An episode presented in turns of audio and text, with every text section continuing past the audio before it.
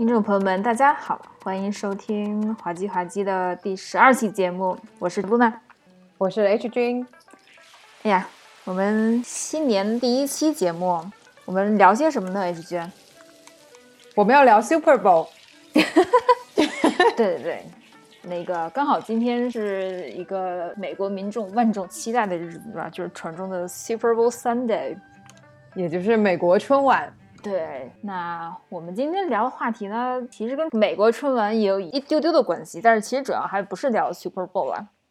我们今天呢，还是回到我们传统的这个导演和演员的主题，然后今天聊一聊一位我们都很喜欢的导演，那就是来自中国台湾的李安导演。对，没错。我觉得大家其实想必对李安导演都挺熟悉的。因为这个导演其实是相对来说比较商业的一位导演，尤其是最近一直在好莱坞混，所以制作了很多大制作，然后高票房的电影。但是呢，这个导演其实在他的职业生涯里也是有一些各种不同的尝试，就也是有一些所谓的人生阶段吧。所以是的，我们今天拿出来聊一聊他从踏上这个导演之路到最近几年的他的一些尝试。对，那个对，总而言之说，这个导演就是一个非常非常有意思的人。就大家看他平时讲话温吞吞的，非常闷，是吧？嗯。那我觉得其实李导是一个比较闷骚的人。对。那我们先介绍一下，就是李导的生平吧。对。嗯，李安导演是一九五四年生于台湾屏东县，其实从小是在台湾长大的。然后直到二十五岁的时候，才报考了伊利诺伊大学，就是我们的 U I U C 的戏剧系导演组，在这边上了两年学吧。可能二十六岁的时候，在一九八零年毕业，然后毕业之后直接就去了纽约大学的那个 Tisch，然后在三十岁的时候毕业了。毕业之后呢，就开始了他广为人知的长达六年的家庭主夫的工作。对对，就是传说中在家每天做饭带孩子啊，然后老婆在外边赚钱是吧？就是传为佳话，算是佳话吗？就是佳话，就是也是个噱头，但也是个佳话。但李安提到自己提到这个经历的时候，总是说，就其实是因为他当时不得志，就是没有得到什么很好的拍片的机会，所以也算是没有选择的 选择。对，是这样，就是他自己的采访就说，其实这段时间其实是非常苦的，更多是心理吧。就是一方面他自己写了那些剧本啊，找不到投资方；一方面就这个家庭经济压力也是心里上非常难受的。但是呢，这段时间其实我觉得给他了一个非常好的沉淀的一个过程，在这期间他也就是磨出了很多非常非常精彩的剧本。然后，在一九九零年，就是他三十六岁的时候，他为了参加台湾新闻局举办的一个剧本征集活动，因为有奖金嘛，为了赚钱，然后就 submit 了两个剧本，其中一个叫《推手》，另外一个叫《喜宴》。然后这两部剧本呢，分别拿了当年的这个比赛的一等奖和二等奖，就可见这个厉害，对吧？这个功夫没有白费。然后从此呢，就有电影公司开始支持他这两部剧了。然后《推手》就是作为第一部离岛电影，然后就在一九九一年正式推出，获得了非常非常好的反响。然后从此就算是走起了吧。然后九三年开始拍了《喜宴》，九四年又拍了《饮食男女》。然后其中《喜宴》呢还非常厉害的获得了当年的柏林金熊奖的最佳影片，超厉害，对，所以就相当于是一战成名吧。这三部电影呢也是传说中的父亲三部曲或者家庭三部曲，就是全部李安参与编剧和导演的。这之后就慢慢慢慢引起了好莱坞的一些制片方的注意，然后请到他连续拍摄三部欧美的电影，包括九五年的《理智与情感》，九七年的《冰风暴》和九八年的《与魔鬼共骑》。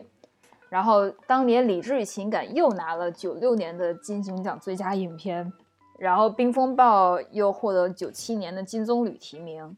哇塞！所以早年间，李安其实是非常受这些欧洲电影节的青睐的。然后呢，就来嗯来到了人生转折点，就是零零年的这部《卧虎藏龙》，拿到了当年奥斯卡的最佳影片和导演的提名，然后他拿了当年金球奖的最佳导演。从此之后，就在好莱坞立稳了脚跟，然后接了一系列乱七八糟的电影，包括《绿巨人 》，自己还拍了很多非常精彩的，像《断背山》啊。是在伍德斯托克呀，还有一几年之后的《少年派》和《比利林恩》，还有《双子杀手》，就也是大大小小获了不少奖，但奖项可能都是集中在一五年之前吧。最近这几年其实奖不是很多，然后我们之后也可以讲讲为什么。而且我觉得李安就是他一开始其实是非常高产的，某种程度上说，就是基本上每一两年都会有一部电影推出来。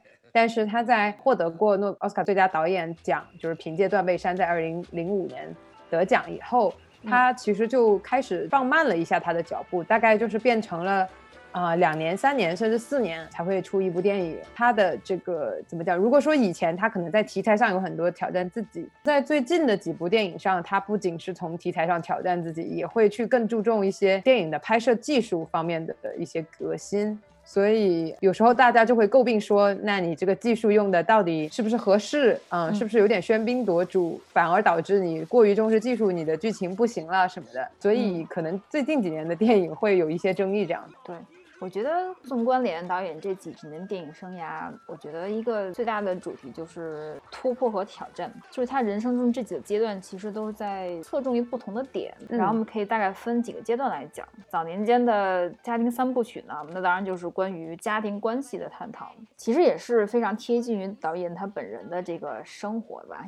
所以自然会关注一些这种中美文化差异的方面的东西。然后他跟他自己父亲的这个关系呢，也促成了就是他电影中这个父亲的这个形象就非常的出彩。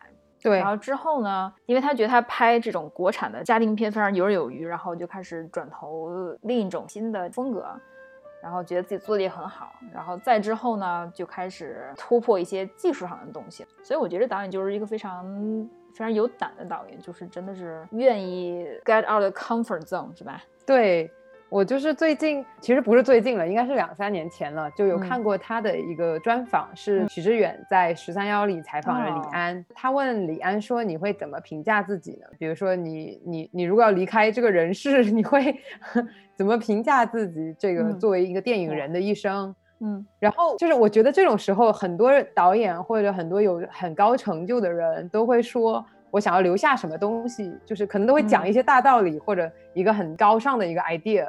但是李安当时说的是，我觉得我其实只是一个很努力拍电影的人。然后我就觉得。哇哦，他他也太谦虚了吧！然后，同时我又觉得好像他说的非常的对，就是像卢娜刚刚说的，他真的是每一部电影都在挑战自己，挑战文化，挑战所有东西。所以我觉得真的挺感动的，听到他说的时候。对，是真的。所以我觉得李安导演的电影，他最有意思的一点就是在于不守成规吧，就是他总有一些新的角度也好，或者新的技术，是吧？嗯，对。所以这也是为什么这么多年来深受大家的喜爱，而且文艺评审也喜欢，然后大众评审也喜欢。我觉得做到这点也挺不容易的。对呀，对啊，嗯，而且就是我觉得他电影其实也是好看的，不像就是有一些电影可能还是比较难啃。我觉得李安的电影总体来说还是比较容易看懂，嗯，但是也很值得深挖。所以就是对于所谓的这个文艺片的观众来说，他们会觉得哦，好像我也有东西可以去挖掘。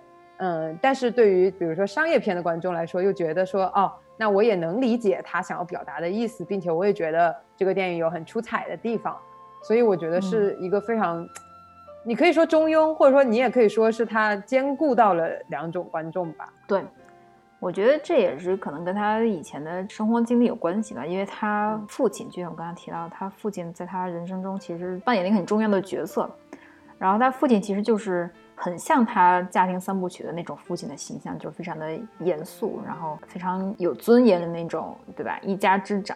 然后呢，他小时候说自己想学电影，想把电影当成自己的职业。然后他父亲其实反对这件事儿，因为他觉得他这个不太稳定，然后不赚钱。所以想让他去学一些就是稳定的职业技能。这也就是为什么李安其实在他的片子里都比较偏重于这种艺术性和商业性的平衡。他觉得自己片子还是要赚钱的，然后就获得他爸爸的认可吧，相当于是在这一方面，我觉得可能也是有些关系，是吧？有可能是的。行，那我们李安导演的简介就到这里。然后今天呢，我们挑了大概五部我们两个人都非常喜欢的片子，然后给大家仔细的聊一聊。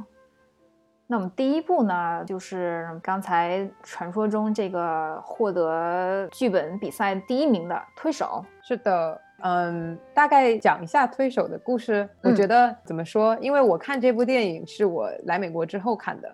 所以我觉得还挺深有感触的。我觉得如果我是在国内时候看的，也许有一些地方我会不太能理解。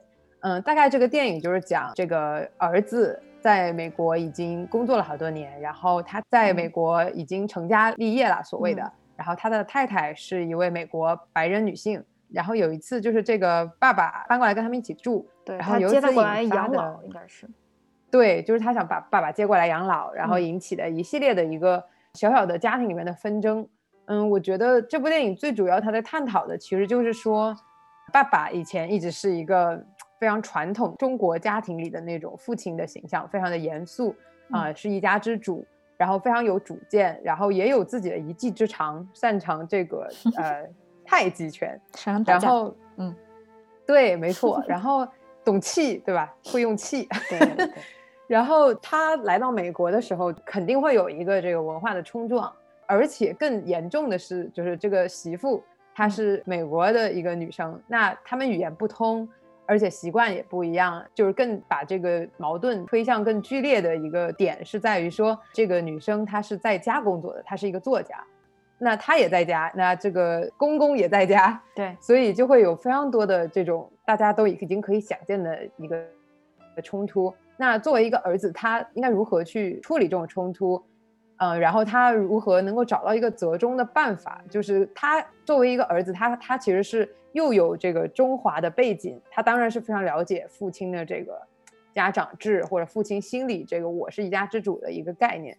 但与此同时，他也要维护他的小家，对吧？因为他也有他的太太，他太太又不能跟爸爸去很好的沟通，所以就是。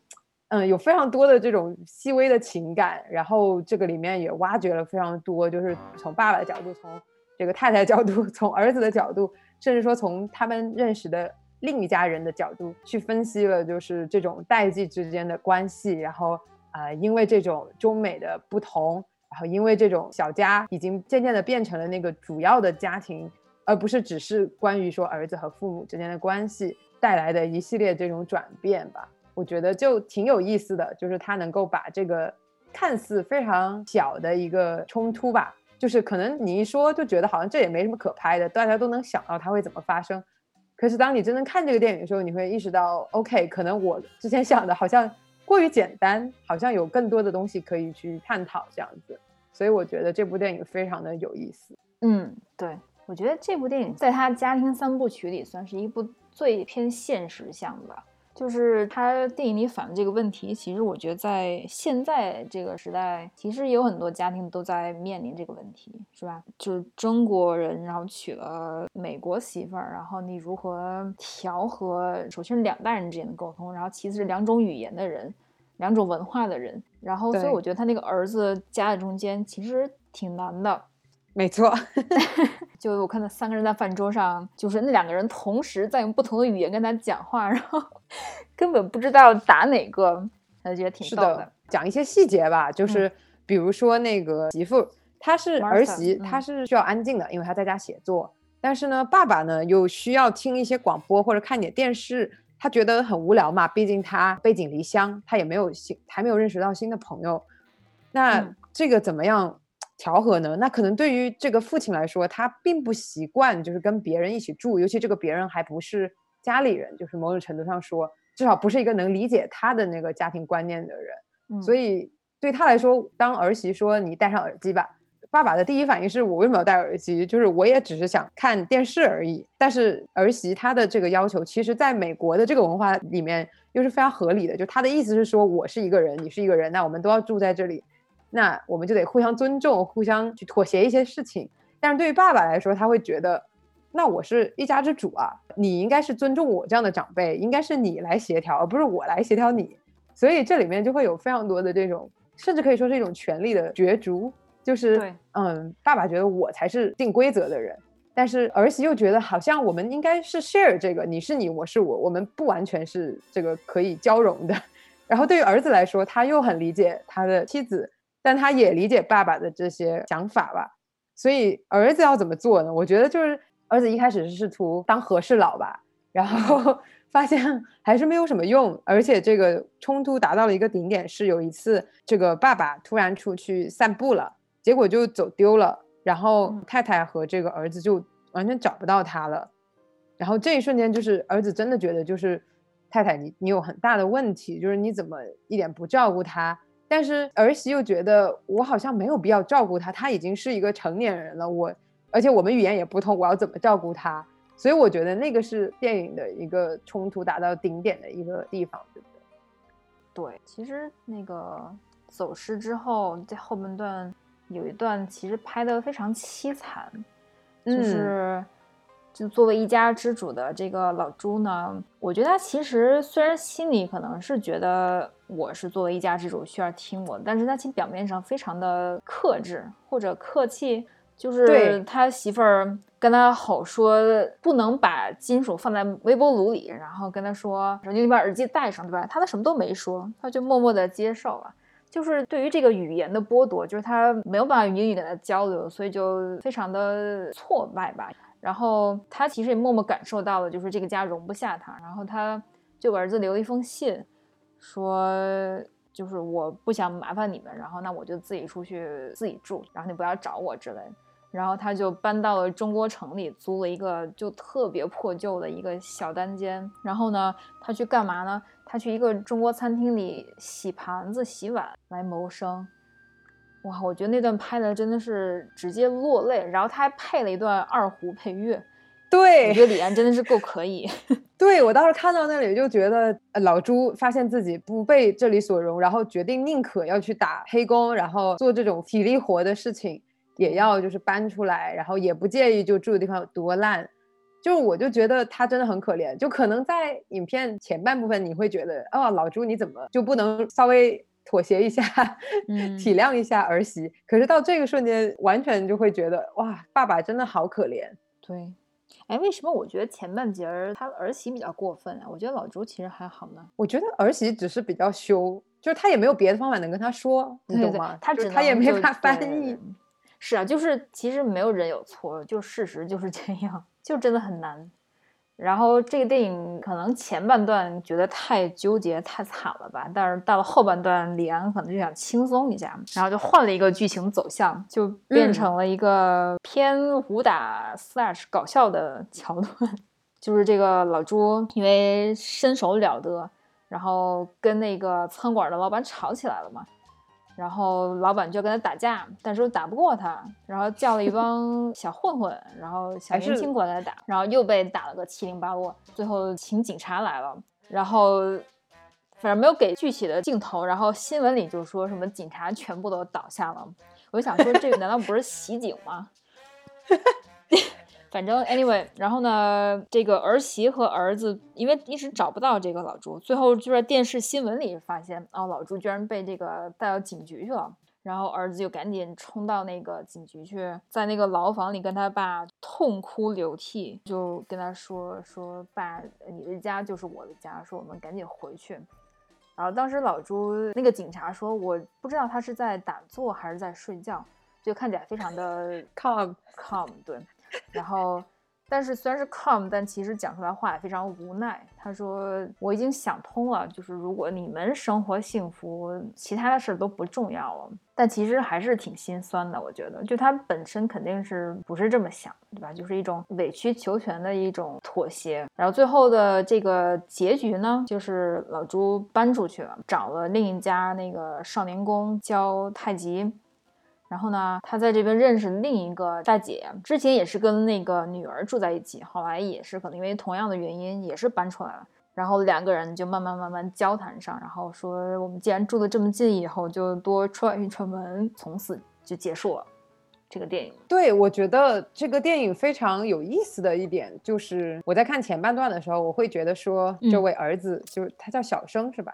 然后就是说小生。我觉得他其实应该不要只是和稀泥，我觉得他其实更多的应该去和父亲好好的谈，就是说大家毕竟还是要在一个屋檐下，那可能有一些小的地方我们可以互相迁就，父亲有什么不开心的地方也应该就是大家一起聊。当然这个其实是非常困难的啊，大家都 都是中国人都了解这个，在中国的家庭里，父亲好像总是一个非常严肃、非常不苟言笑，然后也非常不能去跟小孩聊这个情感方面的需求的一件事儿。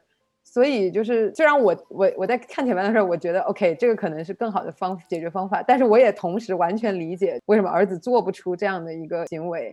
但是就是怎么说，因为也没有人去说我们应该，我们大家应该怎么做，也导致就是说，父亲觉得我也很委屈，那儿媳也觉得我也很委屈，儿子觉得我更委屈，结果就是没有一个人开心。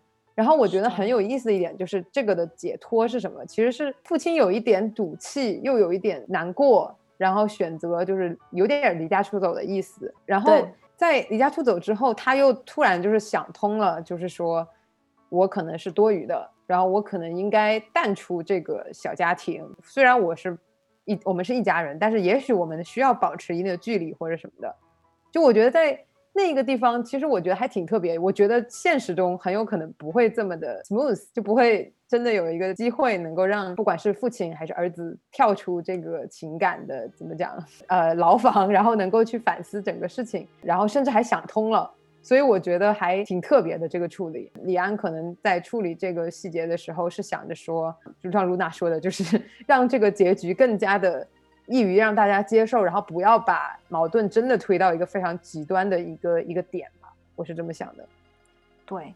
我们待会儿聊一下《饮食男女》，但我觉得《饮食男女》有一句话，其实可以应用到他这三部家庭电影当中。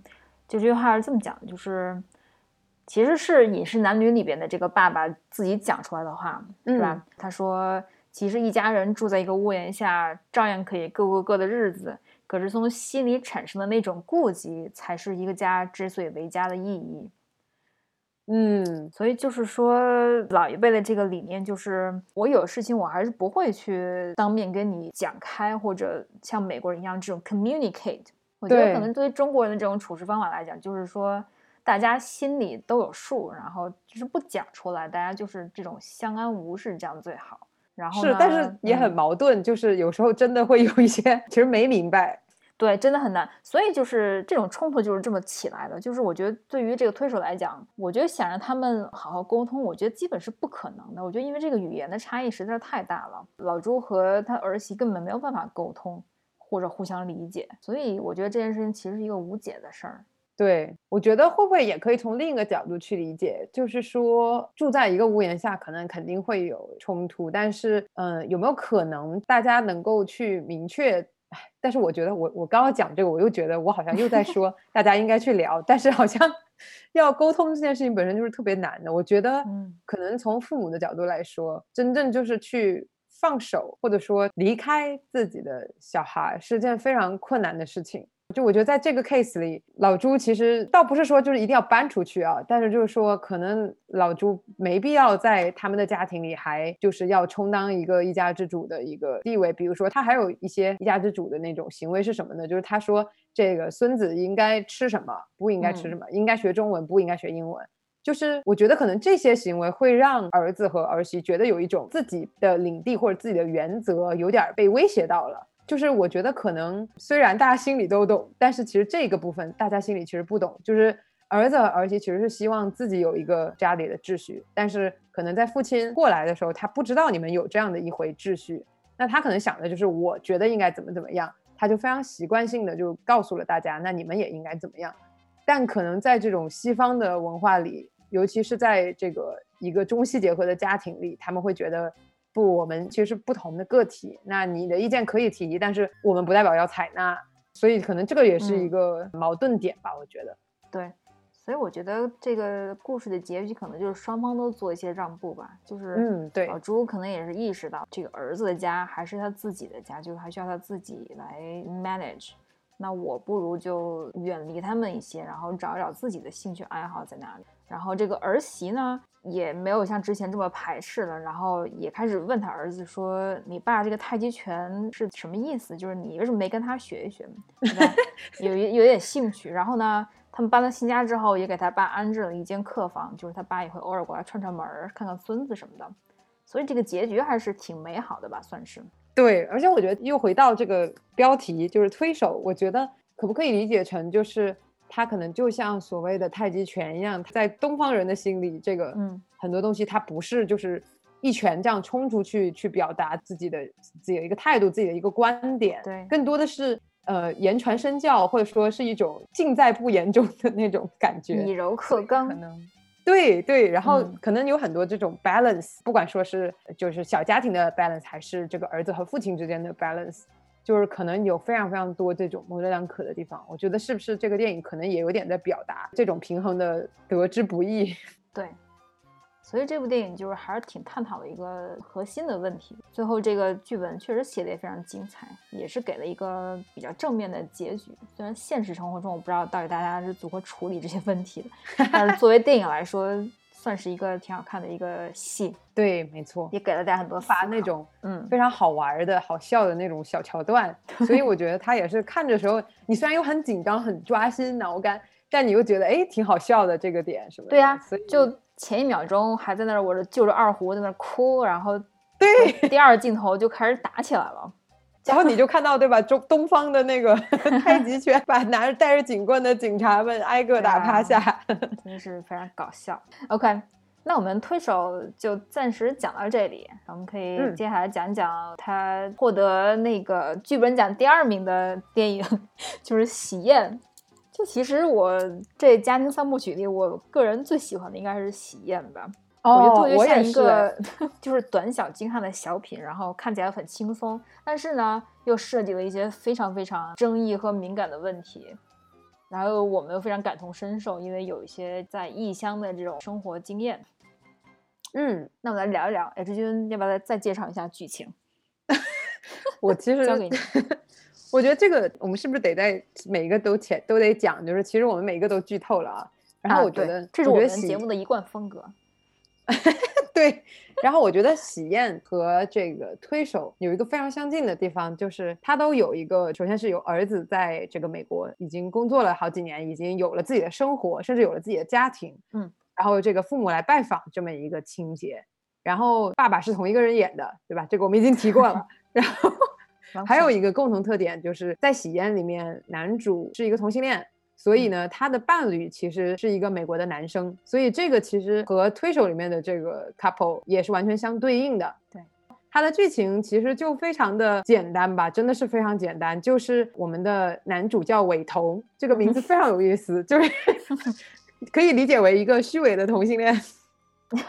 他有一个美国的男朋友，是一个美国白人 Simon。男性叫 Simon，然后他还有一个租客，就是他曾经有一个非常非常破的小黑屋，然后他租给了一个中国女生，应该是黑着的，在美国的一个一个女生，她没有身份。对，然后这个女生是一个，你可以说是画家吧，美术生。对对对。然后呢，突然他的爸妈要来看他了啊！首先就是这个爸妈肯定是一直在催他结婚的，他肯定也是没有告诉他爸妈他喜欢男生，还有男朋友的。那爸妈一直在催婚，直到有一天，他跟爸妈说，就是我其实有对象了。然后爸妈就非常激动，说：“那我们已经买好票了，准备马上就来看你。”然后这时候伟彤就非常的害怕，他其实根本不敢和父母就是直接说出来自己的情况，他也知道父母八成接受不了，所以呢，他就是想出一个馊主意，让这个他的租客女生演他的女朋友，然后假结婚骗绿卡，对，就把这事儿搪塞过去。这还是 Simon 出的主意，对，也挺逗的。对，然后 Simon 呢，就在父母面前会演他的房东和室友，他们理论上是住在一起。对对，反正就是非常扯的一件事情。那我觉得说到这里，大家应该也可以猜到结局了。结局其实就是整个事情败露，然后经过了一场非常闹腾的婚宴，对吧？然后也都是逢场作戏。但是呢，有些戏又真做了，所以就是这个最后就是女女孩子怀孕了。一切都被爸妈所知道了，嗯，那么接下来留下的这个残局要怎么收场？这个就是一个非常争议的一个结局。我觉得他这个情节安排实在是太巧妙了，就大家都有诉求嘛，是吧？这个高伟彤他爸妈想要抱孙子，那个美术生顾薇薇呢想要绿卡，然后伟彤又和 Simon 又想要在一起生活，但最后这个事情的发展居然让每个人都得到他们想要的东西，所以这个结局其实是一个皆大欢喜的结局。但是大家很明显知道，现实生活中这基本是不太可能的。嗯，我觉得另外一点是我当时其实想了很多，就我一开始觉得是皆大欢喜，但我后来一想，我又觉得如果我是那个女生，我好像也不太欢喜。对呀，就是这部结尾就跟我之前说那个克隆人电影的结尾一样，就是没办法往下拍了。就这部电影最后的结局就是高伟彤、Simon 和顾维维三个人抱在一起，亲如一家人，然后送高父高母回台湾。那个在机场的镜头嘛，就到此打住，后面之后没办法再拍了。对，然后顾薇薇决定把小孩生下来，呃，然后伟彤他们表示愿意抚养这个小孩。嗯哼，但我觉得我当时看完有几个想法啊。我第一个想法就是刚刚我说的，就是如果我是顾薇薇，我可能也没有得到我真的想要的东西，我感觉就是做了个代孕。他想要绿卡呀，他得到绿卡了呀。哦，就是绿卡换代孕是吧？然后我觉得，我觉得 Simon 图啥呢？我觉得我要是 Simon，我好像也好像也没得到什么。Simon 就可以继续和伟彤生活在一起，然后又有一个自己的孩子。但是自己的伴侣出轨了呀。对，这就是他们自己他们自己掰扯去呗。所以我就是说，这个电影的结局其实不是很现实，就算是一个童话故事。而且我觉得这个电影和推手一个很大的不同，就是在推手里，爸爸选择了退出。但我觉得在喜宴里面非常现实的一点就是，爸爸最后告诉 Simon 说：“我其实都知道了，我就是很开心，我有了孙子。”就是爸爸其实才是唯一的得益者。我觉得某种程度上说，对啊，这里边的那段戏，我觉得真的非常高能。首先就是高伟彤在医院跟他妈出柜了。然后他妈就非常震惊，震惊完之后呢，就跟他讲一句说：“千万不要告诉你爸爸，不然他肯定受不了这种事情。”然后所有人就商量好了，瞒着这个高爸。但是呢，高爸有一天和 Simon 出门散步还是跑步的，然后两人就坐在那个海边，高爸就给了 Simon 一沓礼金，就是本来给顾薇薇的礼金。对，Simon 顿时就懂了，说说你原来都知道。然后高爸开始用英语跟他讲说。我听得懂一部分英语，我知道是什么情况，因为他是我儿子，我肯定看我看得出来，我听得出来。然后他就说：“但你不要告诉他们我知道了。”所以高爸就在下一盘棋，就是我不让你们知道我知道，然后你们就会继续为了不让我知道做一些就是圆这件事情的事儿，但我最后还能从中获得我想要的结果，就是这个孙子。对我其实当时看到这里，我是非常生气的，我觉得。我觉得爸爸等于是操纵了自己的小孩，为了达到他的目的。而且我真的当时我就非常不能理解，抱孙子有这么重要吗？所以就是上一代的人吧，所谓中国传统嘛。是的，是的。然后我觉得顾薇薇其实也是一个非常值得讨论的一个角色。怎么说呢？就他也有点没想明白吧？我觉得他可能 somehow 就觉得伟彤挺帅的，然后觉得好像自己跟伟彤假结婚一下，好像又有点赚，但是。对，其实也没怎么赚。然后 在怀上小孩以后，他一开始是非常的恐慌，但是他又非常想生下来。然后他其实也没有多想，就是为什么他想要生下来，可能就是说他不想去伤害一个生命。然后另外就是他也愿意去抚养这个小孩。但我觉得他其实也承受了很多，就是首先他并没有被爱。然后与此同时，高爸对他的一个态度肯定是非常功利的一个态度，他肯定是不把他当媳妇看的。但是与此同时，机场临别的时候，他就握着郭威的手说：“高家会感谢你。”对我觉得那一瞬间，我就觉得特别的虚伪，我就觉得只是把她当成一个代孕妈妈。嗯，是啊，郭薇其实也是一个可怜人，为了身份，然后趟完这趟浑水，然后又下不来贼船。最后还要做单亲妈妈抚养小孩，然后自己还没有什么工作上的保证，所以就说这戏没没法拍嘛，就肯定生活超惨的。是，而且就是伟彤，其实你说他做错了什么嘛？你也不能说他真的就做错了什么，但是他就是非常的怎么讲？不，一方面不理性，一方面很懦弱，然后没办法去直面父亲的这个威严，或者说甚至与之抗衡。然后父亲呢，也巧妙的利用自己身体状况为一个借口，实现了自己的目的。人苦肉计是吧？对对，我觉得就是非常非常非常讽刺。对，这部电影其实就是一个类似讽刺小品吧，我觉得。而且还有另外一点就是这个喜宴嘛，就是这部电影是以办婚宴这件事儿作为整部电影的高潮。然后呢，就是极尽各种丑态。就是李安在这里边点出来一个重要的点，就是这个结婚不是为你自己而结的，对，也不是为你这个家而结的，是为别人结的。就是高伟彤跟他妈说：“我们就不办了吧，就我们从简从简。”然后他妈说：“怎么行呢？”说结婚就是为了给大家一个交代啊，然后高伟彤就说：“我自己的婚事，我干嘛要给人家交代？”然后他妈就说：“你不为了交代，你结什么婚呀？” 说真好，我觉得李安真的特别犀利。然后就是还有很经典的那个一幕，就是在喜宴上，刚刚露娜说到丑态百出，那其实就是各种的婚闹。对，然后甚至到了非常极端的地步。然后在婚闹的时候，当场的这个宾客是有美国人，也有中国人的。然后这里有一个小细节，就是 有一个美国男生就说：“我以为中国人是非常擅长数字和理性思考的。”潜台词就是怎么怎么怎么闹成这样，然后甚至把各种性上面的东西拿出来，就是讲笑话一样的在讲。然后这时候另外一个中国人转过头来。然后这位中国人其实是李安客串的，然后他就说：“你现在正在见证的是中国五千年性压抑的结果。”对，就是直接点题。对，我觉得这可能是李安比较直接的一次表达，就在这几个电影里。所以这部电影就其实还挺多方面还挺有意思的。哎。但是欢乐之后也是有诸多的无奈吧。纵观李安这几部家庭电影，就觉得真的是家家有本难念的经，每家都真的很难，然后又无解。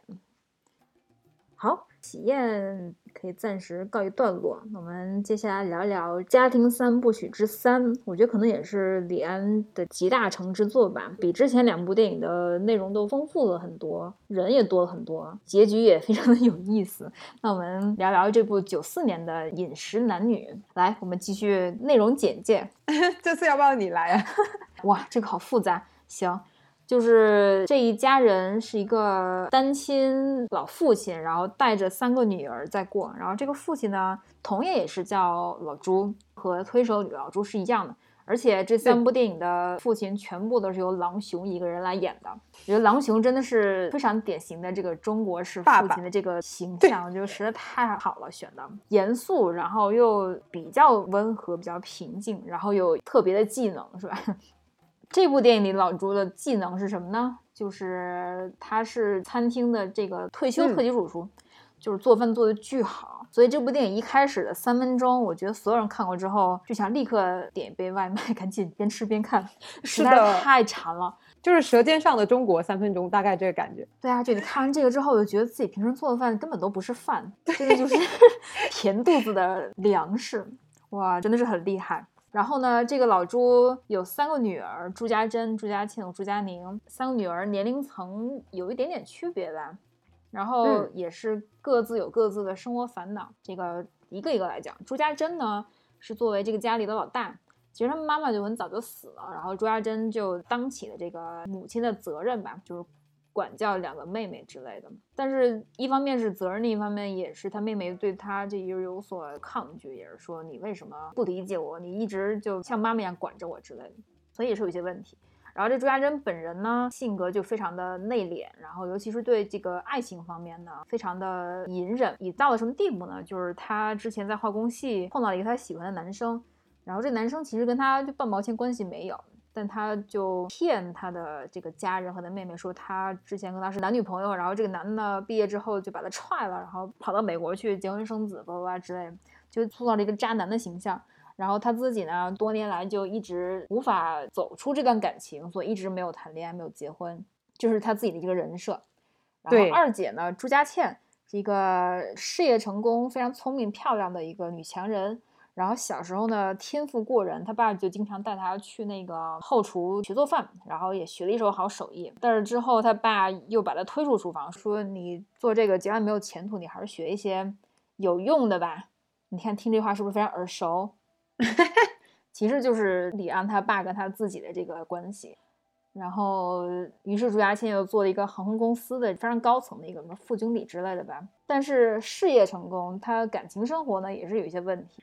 她之前有一个男朋友，然后两个人就在一起的时候总吵架，但是不在一起就作为这个 hook up 其实过得非常好，但是偶尔也会有一些问题，就是她比如说某一天心情巨好，然后买了菜想去他们家做饭，就突然发现男票家里有女人，但她也不能说什么，对吧？说说你有你的生活，我不怪你，然后默默就走了，觉得非常心酸。然后呢，三妹叫做朱佳宁，朱佳宁就相当于一个二十岁左右的小年轻。然后呢，可能就还在上学，然后在那个炸鸡店打工。之前也是没有谈过恋爱，然后碰到一个很喜欢的小男生什么的。然后他们家还有一个就关系很好的，算邻居吧，就是朋友。朋友家女儿叫锦荣，然后锦荣跟朱家珍是关系非常好的朋友，也是他们化工系的同学。所以这个他幻想中那个男朋友之前的女朋友其实是锦荣，就跟朱家珍无关。然后朱家倩之后才知道这个事实，然后才知道家珍一直在骗他们大家。然后这个锦荣的妈呢叫梁伯母，她梁伯母之前是在美国，你看又串起来，梁伯母这是被锦荣的妹妹接到美国去养老，但是也是因为语言不通，然后就感觉非常难受，然后就回来了。所以就都是这些乱七八糟的这些事儿。然后大家就好像要撺掇梁伯母和老朱的意思，但是最后的最后，这个事态发展的就越来越不受控制。反正大女儿和三女儿吧，就一个突然就嫁了人就跑出去了。然后老朱呢，最后也离开了这个家，但是不是和梁伯母在一起，是和梁伯母的这个女儿锦荣在一起，搞得大家这个大跌眼镜。但其实最后。也是一个算是团圆的结局吧，就大家都接受了这个现实，然后朱家倩也算是回归了家庭，继承了他爸这个手艺，就这么一个故事。我觉得这个故事里还是有一个父亲和子女，当然这里只有女儿啊，女儿的关系，就是他们家里发生这些事儿都是在饭桌上跟大家讲的嘛，然后就非常的搞笑，就是每个人发生什么事儿，然后就跟大家说，我有件事给大家宣布一下，然后就开始爆出来他们这个惊天大料。对，而且我觉得很有意思的一点就是，每次在有人说我有事要宣布之前，大家并没有在聊天，嗯，就是通常都是非常突兀的，就有人说我有个事要宣布，就好像我不知道这个是不是故意而为之。就我发现他们之间其实是不太分享自己的近况，或者说也不会说啊，我为什么喜欢这个男的呀，我为什么遇到了这个男孩子呀，我为什么决定留下来啊，我不去那个深造的机会啊。就没有任何人会讲我的想法是什么，但是每个人讲的都是我的结局，我的决定，所以是不是也有一点在表达他们之间虽然彼此理解，但是好像又隔了一点什么的那种感觉？对啊，就像我之前刚才说的那个老朱讲那句话嘛，大家虽然同意在一个屋檐下，但是各过各的，就各自有各自的生活。其实可能也分家庭吧，因为我也有听我周围的朋友说，我和我妈什么亲如姐妹，就什么都可以聊。但像我就不太像是这样，就是也是大家会聊一些无关痛痒的东西吧。但突然有一些什么人生转折点，你在饭桌上这样讲，大家就会觉得非常惊讶，因为没有任何铺垫，所以可能也是某一种中国家庭的这个影射。是的，是的，而且就是我觉得这个电影里还有一点哦，就是。这个爸爸这个忘年恋这样一个事儿，所有人都以为好像这个爱情应该是发生在两个年龄相似的人之间，但是反而就是爸爸是和女儿在了一起。那怎么说？我觉得这个好像是有一点在挑战我们的伦理，虽然也不是直接是一个乱伦，但是他至少在年龄上，还有就是在这个他独自抚养女儿，然后他有时候又给隔壁的对吧邻居做点便当，这个好像确实有一点那个意思。我看到有些影评会说什么，就是有点乱伦的意思。我不知道李安是不是故意想要展现这样一点，但我觉得至少我们可以理解到的就是，对于这个景荣，就是隔壁的女儿，她是明显是缺失这个父亲的。也许就是朱爸在这个层次上确实是填补了他缺失父亲的这样一个位置。然后女儿们虽然很了解爸爸，但是未必了解爸爸内心的情感需求。对，所以我觉得这是一个非常巧妙的一个设置吧，然后也暗示了就是大家之间真的是没有任何的情感交流。对，就是其实剧情中有一些暗含的这个影子在，就可能比如说，就他爸给锦荣的闺女就每天做午饭，对吧？然后呢，比如说锦荣上人家串门，第一句就问说猪爸呢？然后还有就是在饭桌上，其实好像有一次猪爸也说我有一件事儿啊什么的，然后咔就被他女儿打断了。对，根本没有聊出来，所以其实是有一些铺垫在里边的。就说这个，你觉得是不是？对，你觉得是不是他们几个人那种？我决定，我有个事儿要宣布，像不像伟彤和妈妈出柜？就是好像已经有这么一个事儿一段时间了，但直到最后那一瞬间，他们才说啊，爸，我得告诉你这个事儿，然后就是瞒不下去了才说，对吧？对对，我觉得他确实探讨了很多这种中国的家庭里的这种互相隐瞒、互相这个掩盖很多事情的这样一个一个特点。嗯。对，所以确实很难要去真的开口去讲这些东西。但是我觉得，也许我不知道，如果有一天我做父母的话，我希望，对吧？我可以不要这么的高压统治，可可能也不能无话不谈，可能也很难做到。但是可能我要让小孩觉得，他们也许是可以跟我聊一些事儿的，而不是说什么都得瞒着我。但我不知道这个要怎么做到。我觉得也许这是非常非常需要大家去思考，然后需要去摸索的一个事儿。嗯，我觉得做父母真的很难，所以才说家家有本难念的经嘛。同样的家庭，也不是说同样家庭配置吧，但是就是放到不同的文化背景里，就有不同的这种火花。所以这三部家庭电影真的是非常非常精彩，然后全部都是李安参与编剧，所以大家可见，就是李安对这种家庭关系的思考，其实是放了非常多的心思在里边的。对。尤其是这种父权在家庭里的这个地位，他其实探讨了非常。可见他爸可能对他以前的生活造成了不少阴影。有可能。对。但他说，他说他跟他爸到最后关系还是蛮好的，也算是和解了吧。但我觉得可能就是因为他爸看到他确实有商业上的成功，就是确实 可以支持这个家庭了，就也算是完成了他的心愿。是的，算是殊途同归。嗯。好，李安的家庭三部曲我们暂时告一段落，然后时间跳到了二零一二年，李安拍出了一部技惊四座、震惊世界的一部偏技术上的电影，叫做《少年派的奇幻漂流》，英文名叫做《Life of Pi》。对，这部电影 H 君有没有进电影院看？哦，非常可惜，并没有，而且好像。我不确定我是不是进电影院看，反正我绝对没有看三 D。这个电影其实本身是特地就是应该去用三 D 看的，但我当时没有。对，那呢？这部电影我也是非常抱憾的，没有有机会在电影院里看。但是如果有朝一日某家电影院打算重映《少年派》的话，我一定双手双脚支持。这部电影我觉得应该可以算是我最喜欢的李安电影吧，到目前为止。我觉得有几点吧。第一点就是，我觉得很赶，就是这个故事其实真的很难放到这个电影上来拍，嗯，就对技术要求很高。这部电影他也是花了很大的精力和心血。就这部电影可能前后制作得有个三四年吧。他好像在采访里也说，他拍这个电影其实也是心力交瘁，然后非常郁闷，非常的恐慌。然后呢？这部电影本身其实非常有意思，就大概说一下剧情吧。就可能大家也看过类似的书啊，这部电影是小说改编的嘛。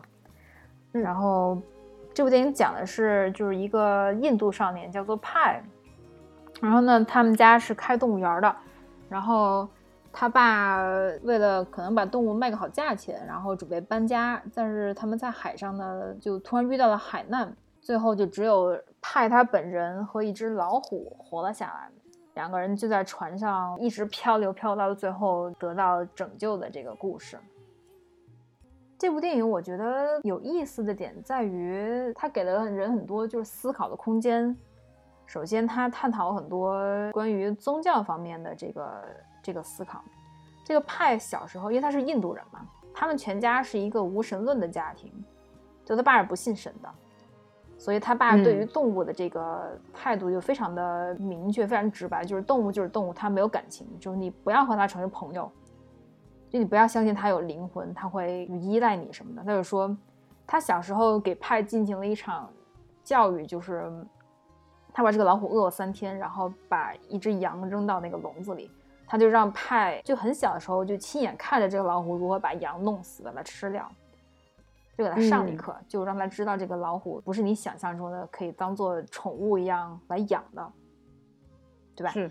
然后呢，这个派小时候在印度，因为印度它这个本身这个设定性挺有意思，因为印度是一个非常宗教多元的国家，对，就各种印度它本身的这个教就不说了吧，他小时候也通过各种方法接触到了基督教和伊斯兰教的这个浸染，所以他变成了一个，呃，怎么说多重宗教信仰的人，就他又信基督教，又信印度教，又信伊斯兰教。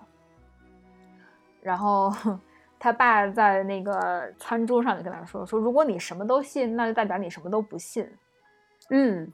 我觉得挺有意思的，就是你看这些宗教其实都是宣扬单神论，对吧？就你只能信我，你不能信别人。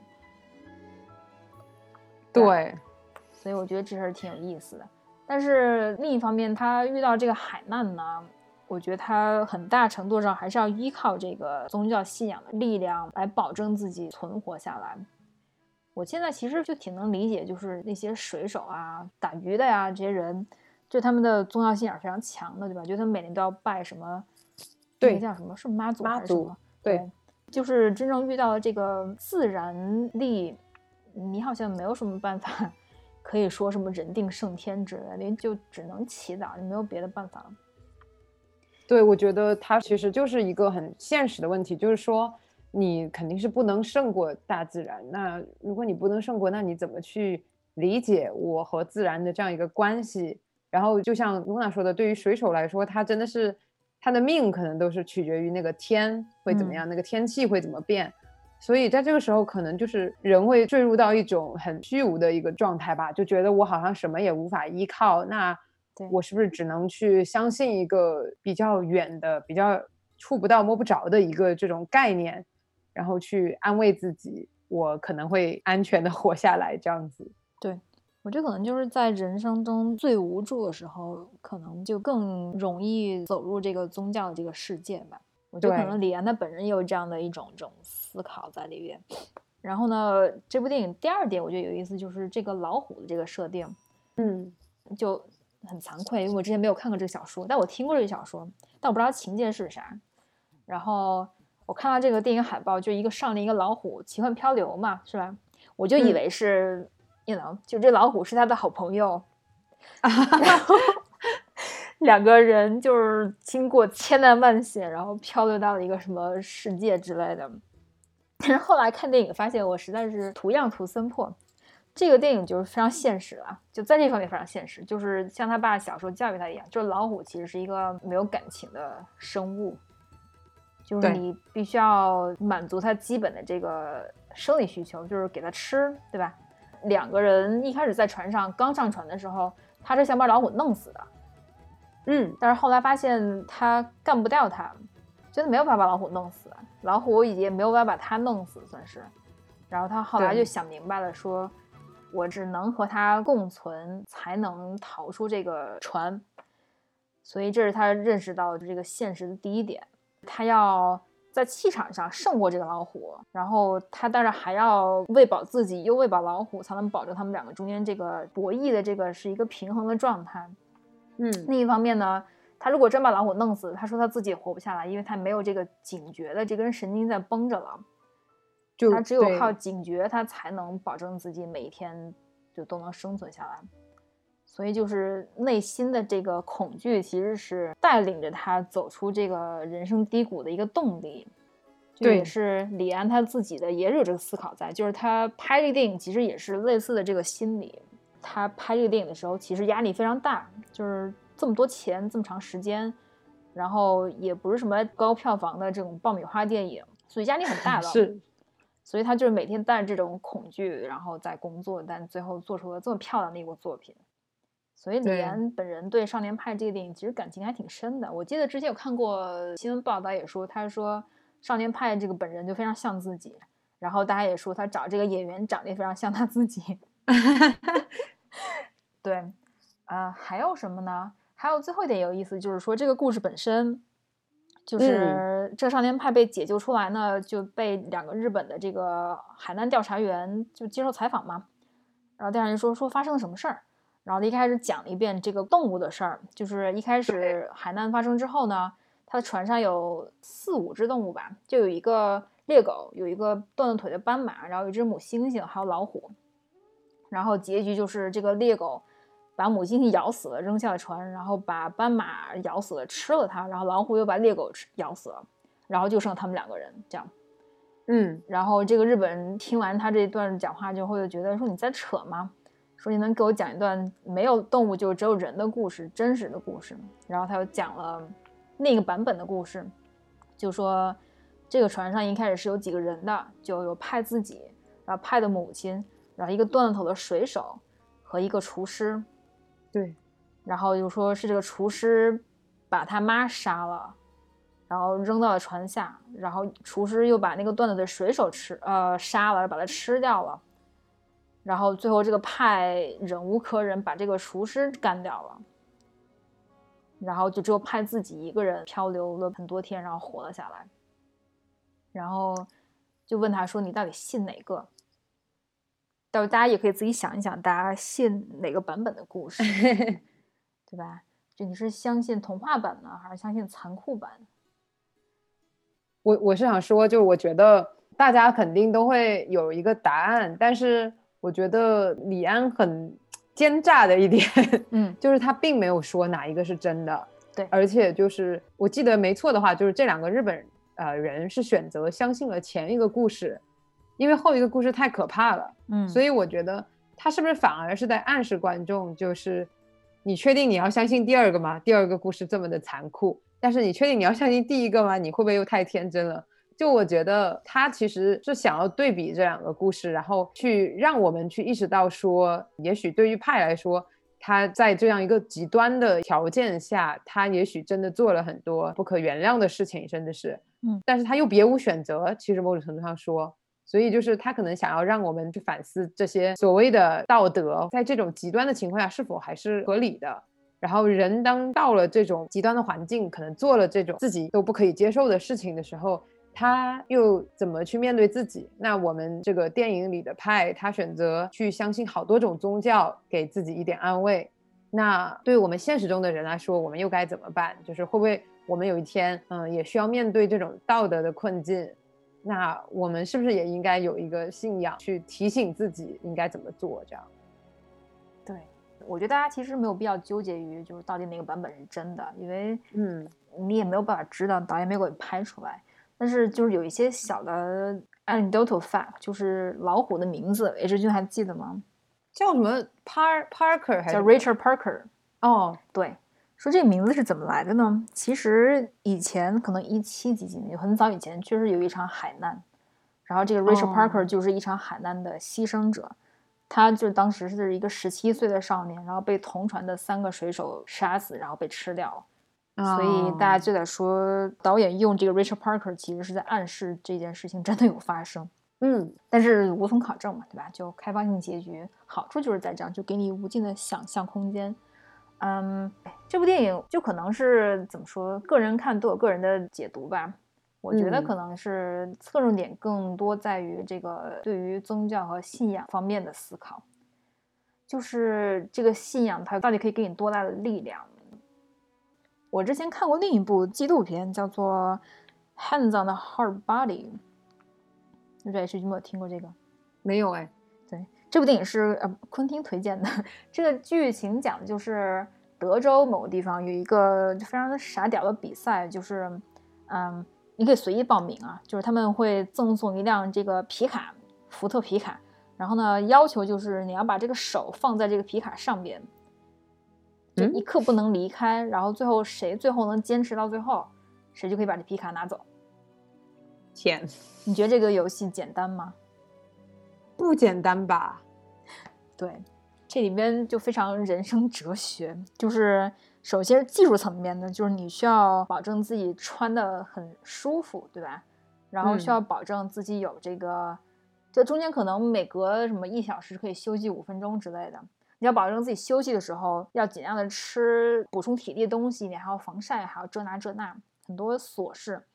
然后精神层面就是看你如何度过这。这些小时嘛，对，反正往届的这个胜利者可能都是可能两三天吧，我记得是，就不睡觉啊，了解，天，一百多个小时，小时，我觉得真的很厉害。然后他拍的这集呢，就是当年的这个皮卡胜利者，其实就是一个信仰基督教的一个女的。然后这个女的的备战策略就是她她有一个 Walkman，然后她就一直在听那个圣歌，哦，或者那个 prayer，对，就很像那个朱家珍，你知道吧？他每次戴耳机里面放的都是那个哈利路亚，是吧？是。所以最后这个胜利的这个人，是因为他的信仰支撑着他走到了最后。所以我觉得很有意思，就是这个信仰力量到底有多大？是的。我觉得这个电影里，李安其实早就，当然了，他在前几部电影就已经跳出了这个所谓中式家庭的这个主题啊。嗯，那他在这部电影里，可能不仅是聊了宗教的体验，他其实也在探讨，就是你活在世间，肯定会遇到很多的困难啊，那你去怎么面对这些？然后你要不要去选择，不管是宗教也好，一个信念也好。去支撑你走下去，所以我觉得他好像已经在探索一些我们一般人好像 平时没有那么什么机会去考虑的问题了。对，我觉得他就是从家庭关系当中走出来了，开始找寻个人的这种真谛吧，就是走对，就可能生命的意义啊，然后对对对 对，然后什么怎么对，就是哲理啊，然后宗教的寓意在里面。嗯，所以我觉得这个电影还挺不像李安会拍出来的东西，我觉得很有意思。然后最后的最后呢，就是技术派，对吧？这部电影就各种突破技术限制啊，什么各种三 D 什么全都是假的，老虎也是假的，海也是假的，然后飞起来的鲸鱼也是假的，就除了导演和派两个人，其他全是假的。对，然后也是砸很多钱，然后突破很多技术上的瓶颈。从技术上来讲，我觉得这部电影确实非常牛逼，就有点库布里克那个意思了，是吧？这么厉害啊！我觉得有，就真的很希望能在电影院看一次，希望这个愿望可以实现吧。二零二一年，对，唉，对，然后我觉得很好，就是。我觉得我最近好像很喜欢看这种寓言性质的东西，就是你无需追求它真或者假，就你只要感受这个故事，然后知道他想说什么，这就够了。然后画面也非常好，是的，嗯，好，所以我非常非常想喜欢这个电影。行，那少年派我们暂时讲到这里，最后一部也是就我们最后一部讲什么？我们就是要讲 Super Bowl 相关的那部 电影了，它的名字叫做。翻译是比利林恩的中场战士，但它是叫 Billy Lynn's Long Halftime Walk。对，嗯，所以我觉得这两个电影的中文翻译其实都不是很好。就你像《少年派 》，本来人叫做 Life of Pi，就包括之前和之后，对吧？然后就变成了《少年派的奇幻漂流》。Anyway，啊，H 君来讲一下吗？这部电影讲了什么事儿？好。它的设定就是在美国德州的一个十九岁的非常年轻的一个士兵，然后他去了伊拉克打仗，然后呢，在一次不太大的一次遭遇战吧，应该算是他们的班长刚好受到了伏击，嗯，然后呢，林恩就是非常本能，因为这是一个他非常珍视的一个长辈吧，应该算是，他就也没有多想，就冲锋陷阵的去救了班长。嗯，虽然最后没有救活，但是他当时的英勇事迹刚好被战地记者拍了下来，然后这个视频被公布了以后，在网上引起了广泛的讨论和热议，大家就觉得哇，他们好棒哦，他们是英雄，我们非常的感谢他们，然后他们就短暂的回到了美国，一方面是为了安葬班长，另一方面呢，就有很多的这个经纪人活动、媒体活动啊，要找他们去。甚至呢，还邀请他们去 Super Bowl 的，就是超级万的这个中场时间，在这个 Destiny's Child，我不知道他们中文是什么，就是这个组合真命天女啊，真命天女 Beyonce 的那个组合，对 Beyonce 以前带的组合，就是真命天女的表演之后和大家招手致意，算是一个吉祥物一样这样，嗯，然后呃由此引发的各种事情，然后这部电影好像是用的那个技术是叫。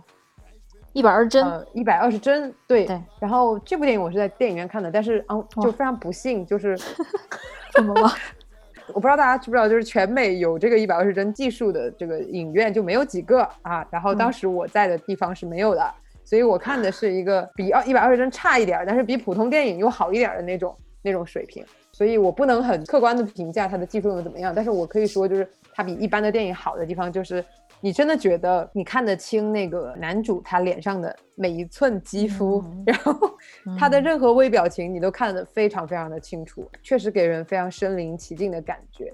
然后这部电影也比较特别的一点是，它整个电影好像都是要么就是直拍这个男主的脸，要么就是拍男主看到的周围的一切，第一视角。是，它是非常第一视角的，然后让你非常有一种身临其境的感觉。嗯嗯，所以我个人会认为这部电影是一个非常丧的电影，所以我看的时候也是整个人是非常非常丧的一个状态。嗯，就 H 君，你觉得这个电影主题是什么？觉得它的表面的主题就是第一是反战，就是呃战争给他们每一个这个他们小分队的每一个人都带来了很大的心理创伤。比如说当呃烟花突然放起来的时候。大家都被带回了那个战场，就仿佛那是枪声，这个肯定是一个 PTSD。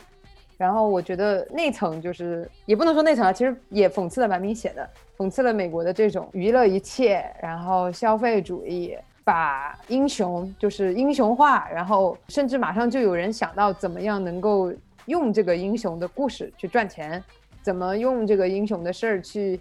激发，比如说普通民众对于战争的一个观感的一个变好，就是反正你就能看到各种乱七八糟的人想尽办法去利用他们，而且他们都完全不理解啊我们男主内心所遭受的这一切。嗯，对，我觉得在我看来，这部电影反战的笔墨也没有那么多。对于我来说，我觉得这部电影其实主要讲的也是一个男孩成长和妥协的故事。就是他通过这个事件，这就逐渐意识到了自己对于这个社会是一个什么样的角色。就是他其实不是他自己，他其实扮一个角色。就他对于观看 Super Bowl 的人来说，是一个国家的勇敢的象征；他对于这个啦啦队员来说，是一个需要盼望的战场上的英雄。但其实不是需要的本人。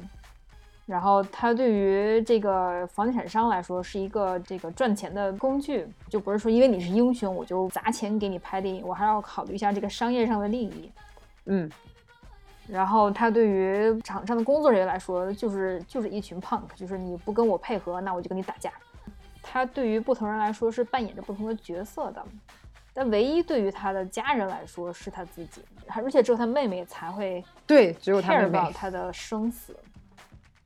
但他最后还是妥协了嘛？就是他本来是有机会请这个就 honorary retirement 就可以不回去，但是他最后因为意识到了种种的这些事情，他最后还是选择回去。对于他自己的部队来说，他也是一个不可或缺的存在，就是这种 brotherhood 也是需要他扮演这个角色，所以他最后还是选择回到了这个战场。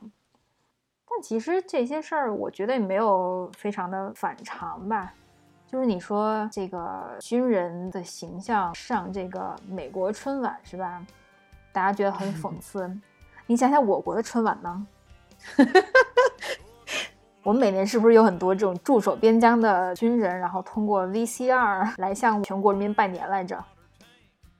大家觉得挺好的呀，其乐融融是吧？我觉得他就是有一个他的这个第一视角，就会提醒我们一些事儿，就是我们根本就不关心他是一个怎么样的一个人，也没有人关心他有没有 PTSD，他为什么选择去救他的长官，也没有人去想要理解说，OK，他是不是该退休了，他是不是已经 had enough 了，已经受够了？大家好像都觉得，OK，你是个军人，你就应该这么做，你没有什么好讲的，就是在大家眼里，他只是一个机器。一个模特，一个象征，对，就是战争这件事儿，其实本身就是一个 propaganda，就是为了表明某种立场而做的事儿。对，就你以前，你比如说什么反侵略战，一个冠冕堂皇理由就是保家卫国，对吧？虽然说国家这个概念也是非常虚幻的，就理论上来说，对。但是像美国这种国家呢，就更加的。Tricky 就是他去别的国家打别的国家的仗，比如说以前的越南战争，比如说之后的海湾战争，之后的伊拉克战争、阿富汗战争，那他以一个什么理由来打这个仗？就我之前看了很多战争纪录片，然后我觉得真的非常有意思，就是这个士兵作为一种这个宣传的手段，就已经是非常小的部分了，就是你就要看这些国家领导人如何把这个战争包装成一个正义的事情，我觉得非常有意思。比如说像海湾战争吧，老布什之前他为什么打这个仗呢？其中一部分原因是因为他之前在两党眼中是一非常软弱的这个领导人，他需要证明他的这个强硬，他选择去打这个仗。当然也有一些利益上的问题，你知道，就是油啊，或者他支持那个以色列啊之类的，反正就各种各样的原因吧，就不只是为了正义这一点。然后他如果打的话，他需要首先劝两党内的这个领导们，就是跟他态度一致，然后还要劝服联合国的各国家的领导跟他统一战线，然后他还要劝服美国国内民众跟他统一战线。就你如果没有这个舆论支持，这仗真的很难打的。尤其是越战之后，就是大家这个反越战嘛，对吧？就美国民众其实不是很喜欢打仗的，然后他就要跟大家讲，一开始说是为了油，大家就不就买不买账。然后后来又说为了就业，然后大家就懵了，说啊，这跟就业有什么关系啊？然后最后又换了一个说法，说是为了这个，反正最后为了这个推翻独裁统治之类的吧，反正就是找各种各样的理由，才把这个战争包装成一个非常冠冕堂皇的东西，才能打。所以他们把这些军人然后拉上了 Super Bowl，肯定也是整个 propaganda 的一部分。所以我觉得这个看完战争纪录片之后，我觉得再看这些战争电影，我觉得没有很多震撼的东西吧，算是。但这事儿确实是非常非常值得值得思考的事情。对，而且就是我想说，就刚刚我们有提到林恩，他是有一个选择，他可以选择说退休。他的姐姐也是这么想要说服他，就说你太可怜了，你不要再回战场上了，你真的很危险，我不想失去你。By the way，这是全个电影唯一一个。从林恩的立场上去想问题的一个人，嗯，然后林恩就是他也想了一些，但他最后决定回去。我想提的是，就是我觉得他是不是真的有这个选择可以不回去？就我觉得，首先他可能已经不不那么容易适应这种和平的生活了。就是很多老兵他们从战场上回来都会 suffer from 这种严重的 PTSD，甚至无法很好的在一个普通的工作上就是继续工作。很多人都要经历比较漫长的一个心理治疗，对。然后另外就是，我们也能从电影中看到，就是林恩的家境并不好，而且他当时好像去征兵之前也是打了那个姐姐的前男友，对。所以就我觉得他不一定有那么多选择。他回来他也没有学历，他去干嘛呢？他要继续当别人的傀儡嘛？就是我觉得这个是非常无奈的。这也是为什么我说这个电影非常之丧，就是你会感觉到。林恩的那种无力感，然后与此同时，你又觉得好像也没有什么解脱，好像他也只能选择去回归战场，去和那些曾经和自己一起出生入死的伙伴们继续去面对那些流血、那些炮火。唉，真的好惨！为什么李安电影里的家庭都这么惨呢？嗯，我觉得他表面上看啊非常温柔，可是他其实在电影里非常的残忍，真的。然后我之前还是看他专访嘛，他就讲了一句话，我觉得特别有意思。他说他觉得我们东方人在工作上做的这么好，嗯，这么忘情，但是对我们的情感，然后他就用手做了好多个动作，然后就是对我们的情感这样的蹂躏。然后我想说，拜托你也在蹂躏我们观众的情感好吗？对，虽然这片子在美国就是在美国人当中口碑好像不是很好。嗯，我觉得也有可能是，如果这个电影是 马丁 斯科塞斯来拍，也许美国人就会给更高的分 啊。我觉得这种事情不应该外国人插手，是吗？嗯，但是这是我恶意的揣测，不知道。而且我觉得还有另一个原因，就是他这部电影，我觉得用这个技术怎么说呢，也不是非常非常贴合。我觉得《少年派》这部电影真的是非常适合运用高精尖技术。但这部电影其实更 focus 在人本身上，对。然后我觉得就有点 too much，就你要看对话，你要看表情，又要看烟花，还有这么多背景音乐，我觉得啊，我懂你意思了。你的意思是就是，嗯，你的感官上受到刺激有点过多了。嗯，对，因为整部电影它的环境是非常吵的，对吧？就全部都是嘈杂声，就是你的耳朵要被占据，你的眼睛要被占据，你脑子还要被占据。就是没有有一个重点突出在外边，我觉得你像《少年派》这故事就非常简单，你就可以尽情的耍这个技术上的花活，是吧？就越炫越好，可能这也是一部分原因。有有可以提高的地方吧？对，可能就是这个剧本和技术上的这个匹配，我觉得很重要。你像李安最近几年都是一心扑在技术上，也是他自身求突破的一个结果吧。但是你看这个结果可能就不尽如人意。你比如说《双子杀手》，口碑票房可能也是双双扑街，那个剧本就又是太过简单了，对吧？对啊，所以就是这个平衡是非常难做到的。嗯。那我们今天其实只是聊了李安几个比较代表性，然后我们又比较感兴趣的、比较喜欢的电影。其实他其他的几部电影我们也看过，只是一方面就是有些电影我们其实之前已经聊过了，比如说这个《断背山》，嗯，然后呃，另外一方面就是啊，我们觉得这几个更能够体现他特别的风格吧。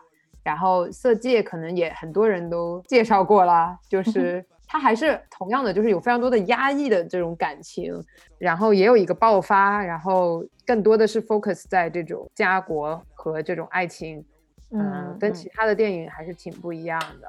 对，然后《卧虎藏龙》也是非常多人肯定都看过了，它可能更多的是一种把东方的这种情感或者这种侠盗，用一个非常西方的角度去剖析，然后呃，能够让西方的人能看懂。嗯，我觉得李安这些所有电影其实有一个共同点，可能大部分电影吧，就是他的电影最后都有一个非常高能的转折。对，就其实李安是一个非常喜欢操纵人心的一个坏蛋。对，他对我们这种观众真的非常残忍了，真的是非常残忍。对对对，行，我觉得我们今天李安聊的挺全面的了。就是把他这个电影经历，然后他本人的这个生活经历，然后和他对于电影某一个阶段的这个追求，都大概讲了讲。你是要总结一下吗？还有什么想讲的？嗯，我觉得还有一点我想夸一下李安的，就是我觉得他，尤其是在采访啊，在电影啊，他是一个特别没有爹味的 一个男性导演，我觉得这个太难得了。就是，尤其是他对于谁来说呢？大家懂的，就比如说他已经有这么高的成就，但他还是非常的谦逊，对，嗯，然后就是依然在挑战自己，我觉得真的是非常值得夸奖。对，我觉得真挺难得。就是一般来说，作为这种大导演，我觉得啊，就是有才之人必定多多少少都有一些恃才傲物，但李安其实至少表面上看不太出来。特别的谦逊，然后对大家都特别有礼貌。然后我觉得他还有一点就是他在电影里其实又挺西方的，但是他本人又是非常东方的，非常克制。然后啊，虽然很犀利，但是他往往是拐弯这样犀利一下。我觉得他的风格也是挺特别，就是我觉得对于西方人来说还是比较有新意的一个一个一个表达方式。对，就是希望李安导演借着这么好的一个平台，对吧？既然他在好莱坞已经。奠基了这么好的这个名声，不妨好好利用利用，在剧本上多下一些功夫嘛。就是虽然技术是一个突破的方向，但是我觉得剧本还是非常重要的。就希望我们李安导演再创辉煌吧。对，行，那我们今天就聊到这里。节目结束呢，因为聊了这么多悲惨的家庭故事。这让我想到了一部情景剧，叫做《我爱我家》。那最后呢，给大家放一下《我爱我家》最后的片尾曲。我觉得这个片尾曲歌词写的真的非常好，就你这么多年以后回过头来再看，其实感慨很深。所以，好的，非常期待能听一下。对，歌词的最后一句就是“内心的平安，那才是永远”，是吧？所以希望大家平平静静的过好每一天。不论是用你个人的意志也好，寻求宗教信仰的支持也好，就是希望怎么说，摆脱人生的苦难，然后获得平静的一生。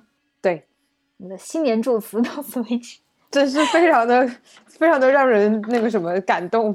好了，最后恭祝大家恭喜发财，万事如意，年年有余，牛气冲天。好了，就这样了 春节快乐。哎，对对对，希望大家春节快乐，我们年后再见吧。